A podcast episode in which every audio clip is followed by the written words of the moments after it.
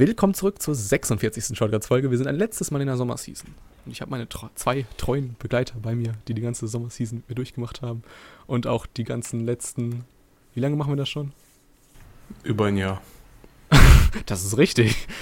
Ich glaube, das ist jetzt die sechste Season, wo wir eine Season Preview haben. Hi Neji. Yay, fast ein Jubiläum. Hi Jaku. Hey. Ja, zwei müssen wir noch, damit wir die acht voll haben, die zwei Jahre. Soll ich euch mal sagen, was wir heute haben im Programm? Gerne. Jetzt tut mal so ganz überrascht, wenn ich das vorlese, als würdet ihr das überhaupt nicht wissen. Wir haben heute Alter, A Record of Battles. Spielt in Oh. Türkei. Heute wird es bestimmt nicht politisch und werden bestimmt keine, keine, keine kecken Sprüche gegen Erdogan droppen. Dann haben wir Knights and Magic, ein Otaku, der durch einen Autounfall stirbt und in einer äh, Mecha-Welt landet. Dann haben wir The Reflection, ein Anime geschrieben von Stan Lee. Was es damit wohl auf sich hat, erfahrt ihr später. Äh, und dann haben wir noch Princess Principal. Das Hm. ist ein Anime mit Mates oder Schülerinnen oder irgendwas dazwischen. Das ist nicht ganz so klar. Und die sind in London. Und es gibt Ost-London und West-London und äh, zwei Sp und Spione auf beiden Seiten. Und irgendwie erinnert das dann doch schon sehr an, an Berlin. So, und dann fangen wir auch schon direkt mit unserem ersten an. Ne? Hätten wir dann Alter, A Record of Battles. Ist ein Anime mit zwölf Folgen. Genres sind Abenteuer, Action. Ist eine Manga-Adaption vom Studio Mappa. Und Simulcast gibt es hierzulande von Amazon. Mammut ist ein Pascha. Pascha waren im alten Osmanischen Reich Statthalter größerer Provinzen. Danke, dass du es dazu gesagt hast. So, Punkt. Mammut. Bislang hatte Mammut nur ein Ziel im Leben, den Frieden in seiner Heimat zu schützen. Und dies konnte er nur erreichen, indem er seinem imperialistisch geprägten Reich dient. Langsam aber sicher scheint die politische Stabilität innerhalb des Reiches zu bröckeln. Die Regierung spaltet sich in Kriegstreiber und Pazifisten. Schon bald findet sich auch Mammut in einem Spinnennetz von Intrigen und Machtkämpfen wieder. Kann er den Frieden wahren? Was denkt ihr? Bestimmt, aber es dauert so ungefähr 250 Folgen, den Frieden zu wahren. Mal, se- äh, mal gucken, wie er halt verhandelt, ne? Ja, also bislang fand ich seinen Verhandlungsstil eigentlich sehr ansprechend. So, als dann da so dieser, so durch das, durch sein Dorf da, seine Stadt da geschrien wurde, so, ein Dieb, haltet ihn, als er dann auf, vor dem Dieb aufstand und er so meinte, was, was willst du, du kleiner Zwölfjähriger? Ja, ja, die haben ihn schon allein schon so richtig gut rübergebracht, so, hey, ich bin übertalentiert, ähm, ich schäme mich alles, das zu tun, was, ja, peinlich ist und so weiter. Ich will nur arbeiten und Du, wir Ja. haben heute noch Leute in diesen, in, also Charaktere in den Serien, die noch viel strebehafter sind. ja, das auf jeden Fall, aber ich spreche ja jetzt erstmal nur vom Hauptcharakter selbst. Auf jeden Fall geht diese Szene dann so weiter mit diesem Dieb. Äh, er holt so zum Schwertschlag aus, wirft dabei dann so seinen Adler hoch und dann kommt einfach mal so ein Geräusch, dass, dass du so hörst, wie der Adler ihm einfach den Arm rausreißt.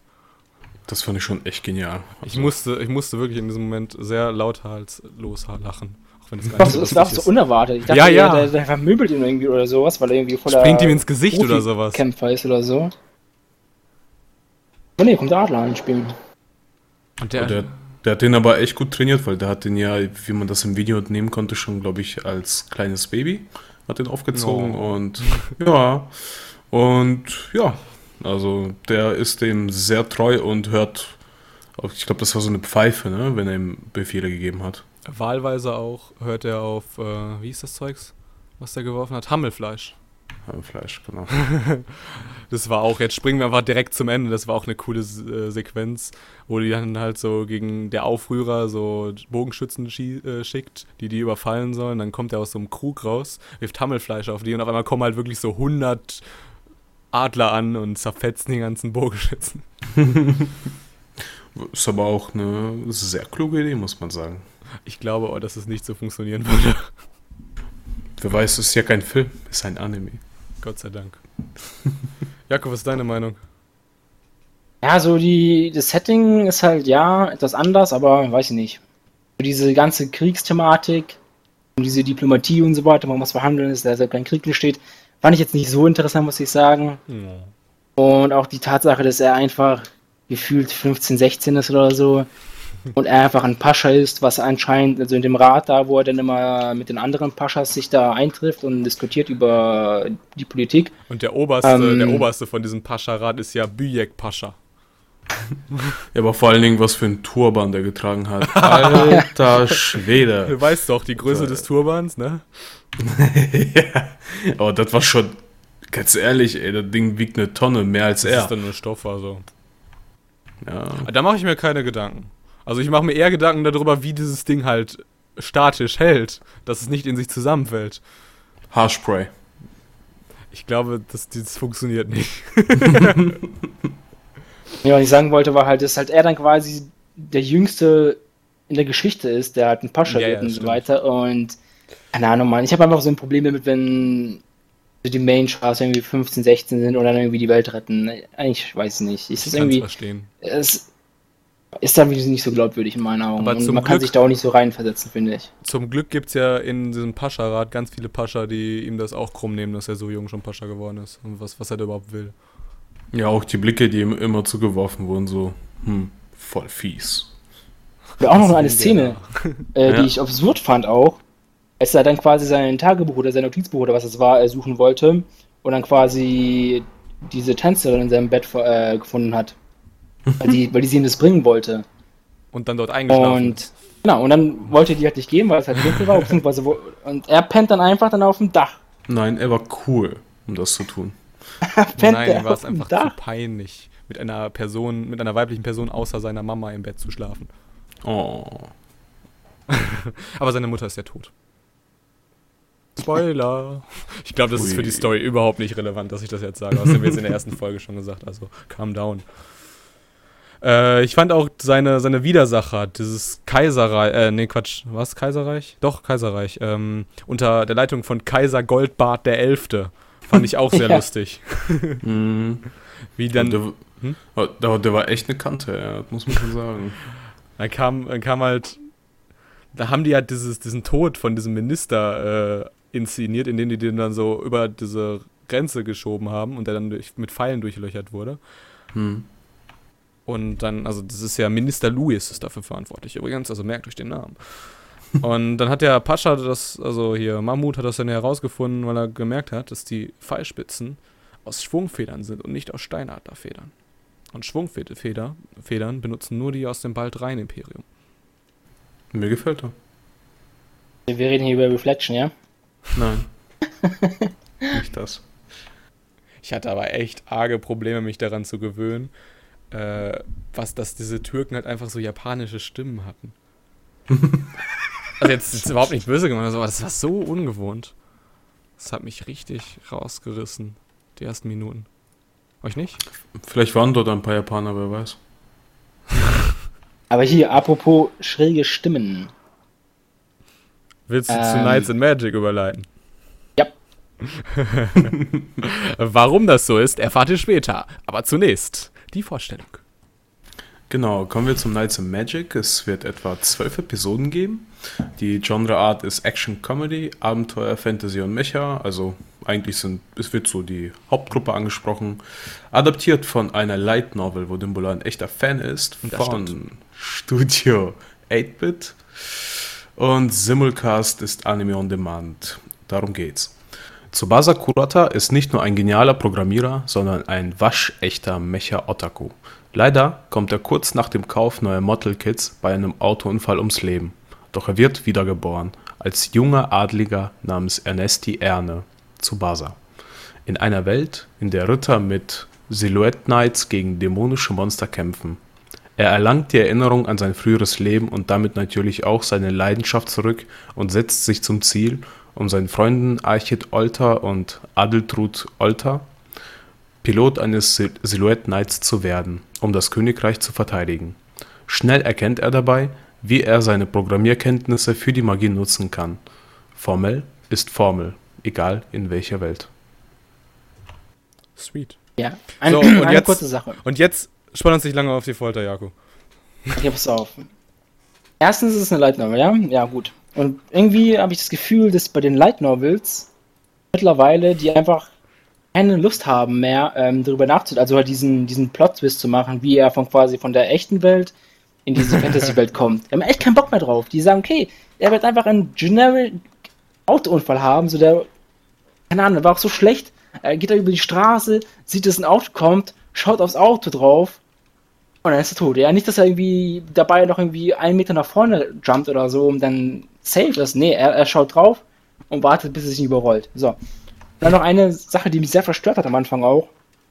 Er war so am Anfang um die 30. Irgendwie sowas. Er hat auf jeden Fall in irgendeiner Firma gearbeitet. Und seine Stimme. Unglaublich. Aber ohne Witz, das da war, das war genau die Klischee-Quietstimme, die du dir für einen Otaku vorstellst.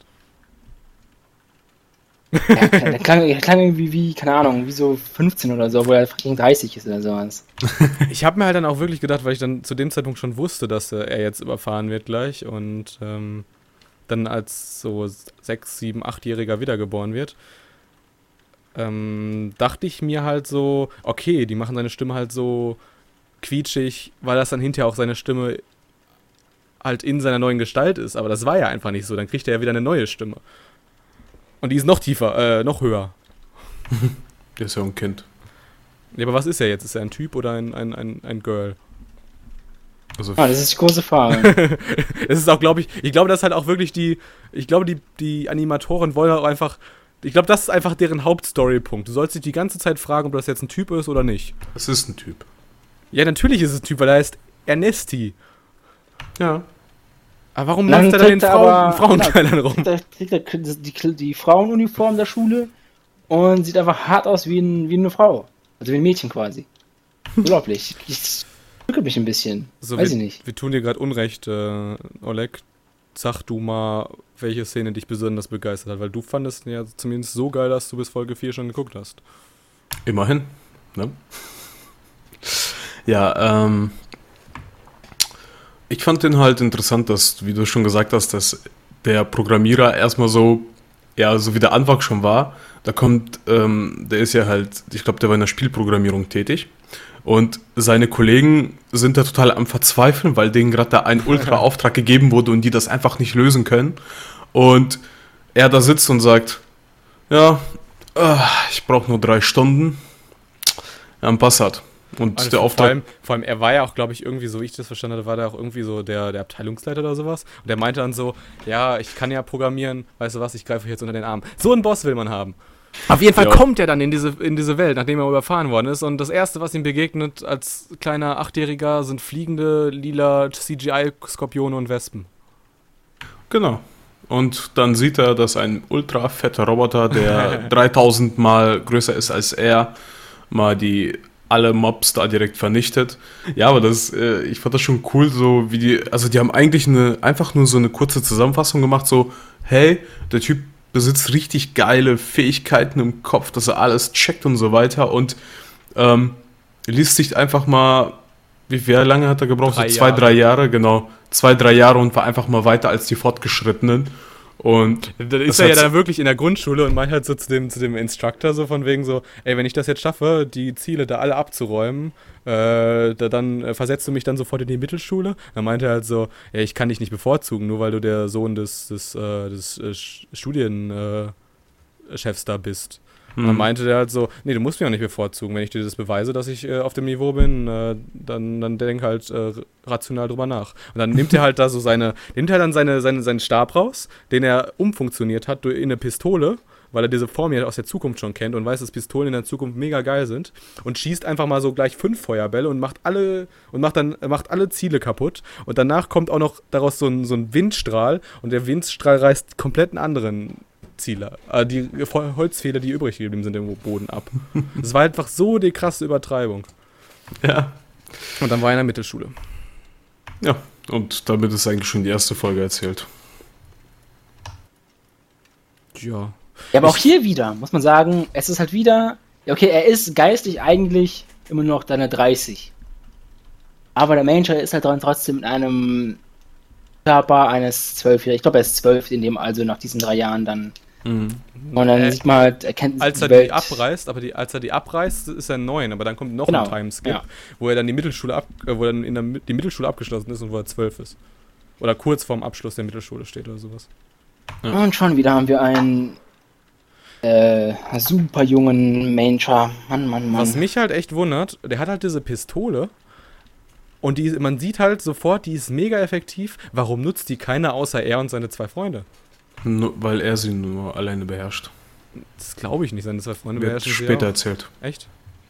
Auch warum beherrschen seine. Ach ja, er hat den zwei Freunden das beigebracht. Ich wette aber auch, sein Mecher, also es wird ja so gesagt, dass es in dieser Mecha-Technologie keine Fortschritte seit den letzten Jahren, 20 Jahren gab. Seit den letzten 500 Jahren gab es da keine. 500 Jahre sogar. Mhm. Okay. Auf jeden Fall, er wird dann halt so einen krassen, modifizierten Mac machen. Und den wird keiner nachbauen, obwohl er krass OP ist. Das stimmt. Bei Folge 2 und 3 wird man auch ein bisschen überrascht, muss ich sogar sagen. Hör auf zu spoilern. Wir machen jetzt, und bevor, damit du uns jetzt nicht weiter spoilerst, machen wir nämlich jetzt mit dem nächsten weiter. Das hast du Okay. davon. Okay. The Reflection heißt der. Und ich darf den euch vorstellen. Fangen wir sofort mit der wichtigsten Information an. Er hat eine 4,8 bei MyAnimeLists von 10. Warum wohl? Warum wohl? Das werden wir herausfinden. Hat zwölf Episoden, ist ein Action-Anime. Ein Originalwerk von Stan Lee. Kennt ihr diese Marvel-Legende, der Hulk, Iron Man und Flash und X-Men und so erfunden hat. Äh, wird animiert von Studio Dean und wird gesimulcastet bei Crunchyroll. Und darum geht's. Eine mysteriöse Katastrophe trifft die Welt. Rund um den Erdball hat das Phänomen The Reflection unzählige Leben gekostet. Jene, die überlebt haben, erhielten jedoch außergewöhnliche Kräfte. Drei Jahre später werden diese Kräfte für einen Terroranschlag auf eine Gedenkzeremonie mitten in New York missbraucht. Inmitten des Chaos steht ein junges Mädchen namens Eleanor, die den maskierten X-On verfolgt und dabei selbst in den Kampf verwickelt wird. Doch wieso geschah die Reflection? Wieso zog es solche Katastrophen nach sich? Das Rätsel wird schon bald gelüftet. Aber nicht in der ersten Folge. Und auch nicht in der zweiten. Und bestimmt auch nicht in der elften. Wie fandet ihr den?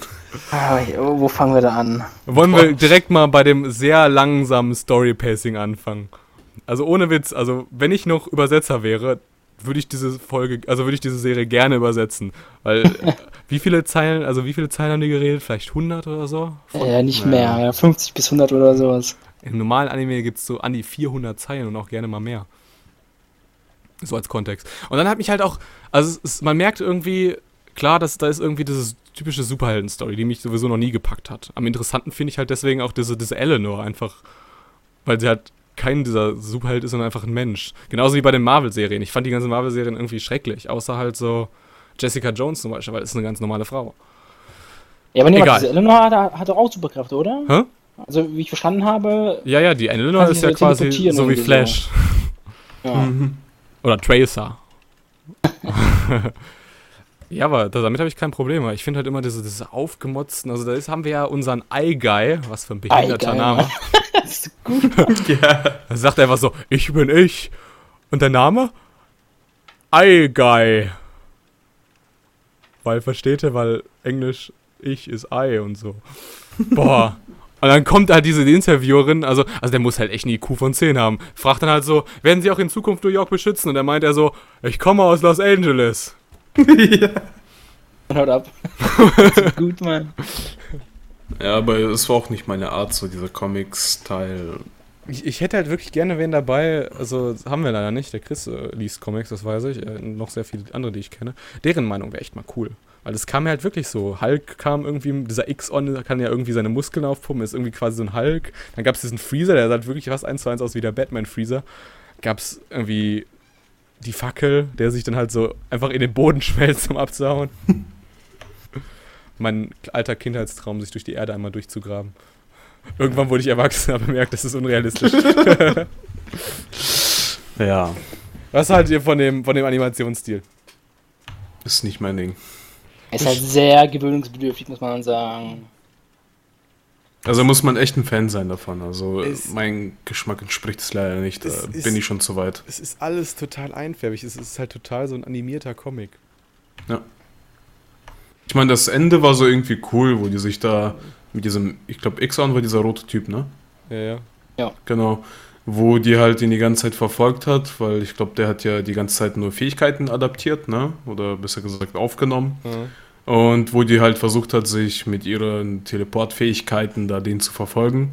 Und wo er sie dann am Ende aufsucht und ja. Da war es eigentlich, glaube ich, so der gute Cut.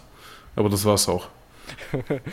Ich finde es, also, man merkt es einmal, dieser gibt es ja diesen Trevor, also dieser Trevor Horn ist der Musik, äh, ist der Produzent von Robbie Williams und der hat auch die Musik hierzu geschrieben.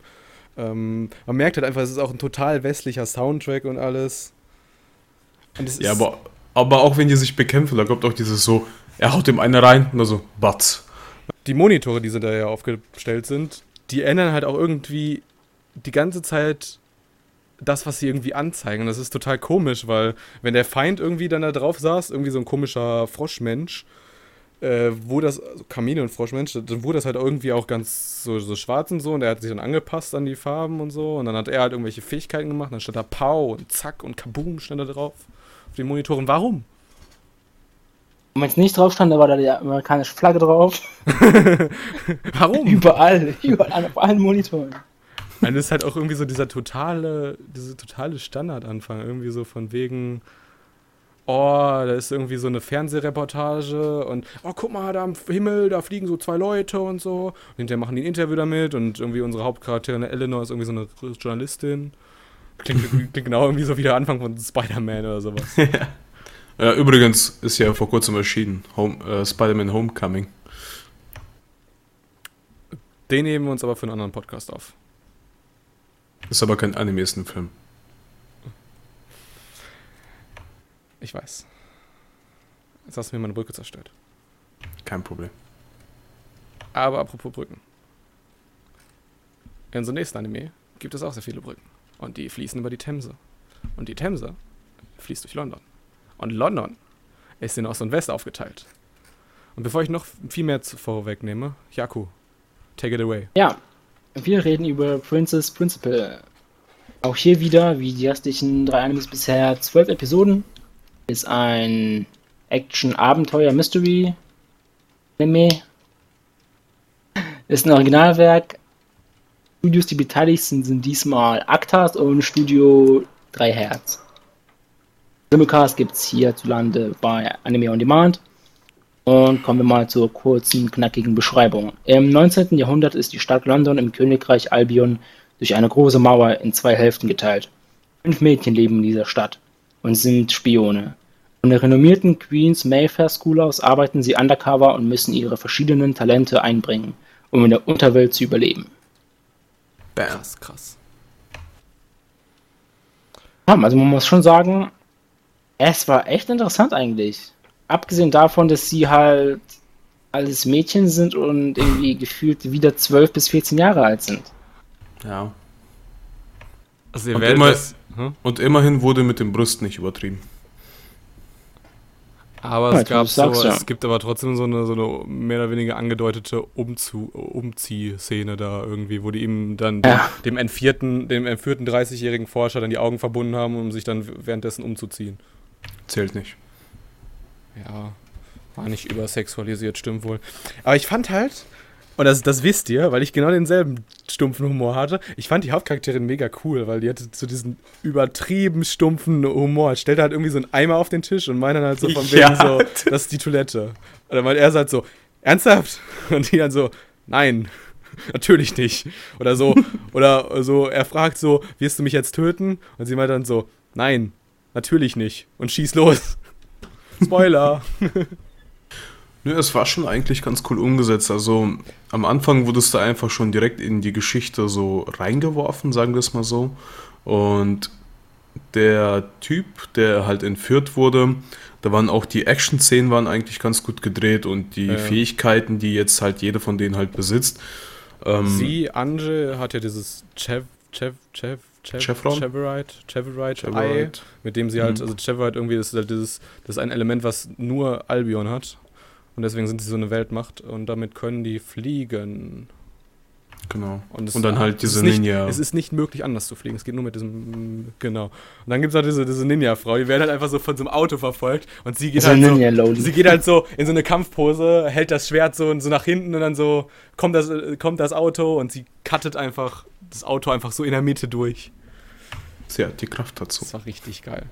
ja, es wurde ein, also es ist echt nicht schlecht. Also ich hätte nicht gedacht, dass er wirklich die erste Folge einen so überzeugt. Also. Aber du hast trotzdem noch nicht ja. weitergeschaut. Vor allem ist halt so unerwartet, was da passiert immer. Also ja, ja. aufs Ende wäre ich echt nicht drauf gekommen. So, Das ist vielleicht in den letzten drei Minuten, da war so, wurde ein bisschen so, im Rahmen war dann schon ein bisschen auffällig, aber bis dahin, no way hätte ich das jemals gedacht. Und im Vergleich zu Kakegurui, also es hat ja auch einfach diese Detektiv-Narrative, dass die versuchen, das so detektivmäßig irgendwie wie eine Ge- Detektivgeschichte zu erzählen. Und es ist halt, du könntest drauf kommen, wenn du dich richtig konzentrierst. Das zum Beispiel, die, die, die Angel ging dann halt ja in dieses Lebensversicherungs- und warum will sie eine Lebensversicherung äh, abschließen? Ja klar, weil sie irgendwie Gefühle für, für, für ihr Opfer da irgendwie hat und ihm eine Lebensversicherung abschließt, damit ihre Schwester, die da die Krankheit hat, ähm, halt, wenn er stirbt, Ah, jetzt, wo du sagst, ja, hat. er ja auch, der Brief ist ja auch runtergefallen, als da er Ja, gen genau. diese Angie als, die ihn da äh, ganz am, ist. als die, Ja. die, die ihn ganz am Anfang überfallen haben, äh, ist ihm so ein Brief rausgefallen. Am Ende wird dann halt so gesagt, so von wegen, dass das ein äh, die Einladung für eine, die Ballettakademie des Herzogs war. Und sie ist Balletttänzerin. Das konnte man daran sehen, dass sie, dass sie an ihren Füßen so an beiden, äh, an den untersten beiden Knochen, Den Knochen, ja. Knochen, Knochenteilen quasi so, so ganz rote, also ganz rot alles war. Und äh, dann fällt einem natürlich so ein, ja klar, man hat sich die ganze Zeit gefragt, warum hatte die das? Aber man dachte irgendwie, es liegt an der Krankheit. Aber nein, ist ja klar. Bei, bei den Balletttänzern sieht das ja genauso aus. Ähm, Nochmal zurück zu den. Wie fandet ihr die Waffen, ey? Ich fand die schon echt cool gemacht. Also zum Beispiel so ein Revolver, wie er da, ja, funktioniert. Habt ihr mal drauf geachtet? Lustigerweise fällt es mir gerade nicht ein. Nee? Das, war, das Ding war wie ein Maschinengewehr, ey. Das war Ah, ja, ja, ja.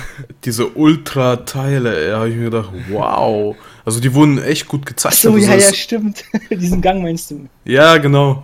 Wo die dann so schießen und bam, ich so, Die wow. Ja.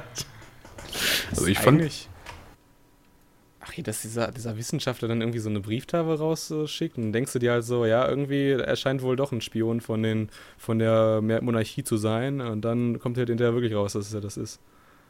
Und vor allem, wie er da drin verwickelt ist, dass er halt, das ist echt krass. also auf jeden Fall schaut ihn weiter. Mich stört halt wirklich einfach nur so, dass diese, also der Feind in jedem Anime, der irgendwie so ein europäisches Setting hat und so ein Kriegssetting hat, sind halt irgendwie immer Nazis. Aber es ist eine fucking Monarchie, es ist keine Nazi-Diktatur.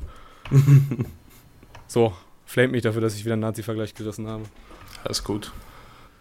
Damit sind wir schon wieder durch. Das war eine halbe Stunde. Unglaublich. Schon wieder ist es zu Ende. Jo, Nein.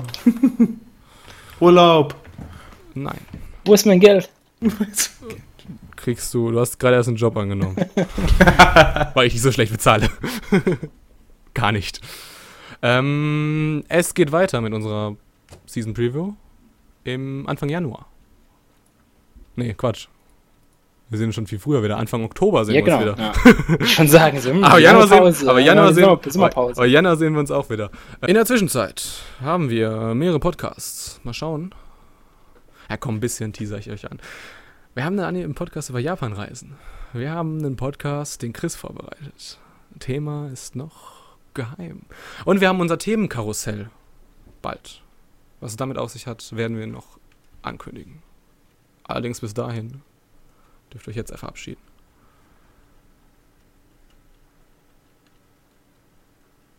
Neji. Ciao. Jaku. Jo, haut rein. Ich sag auch ciao. Und wir sind raus. Tschüss. Ja.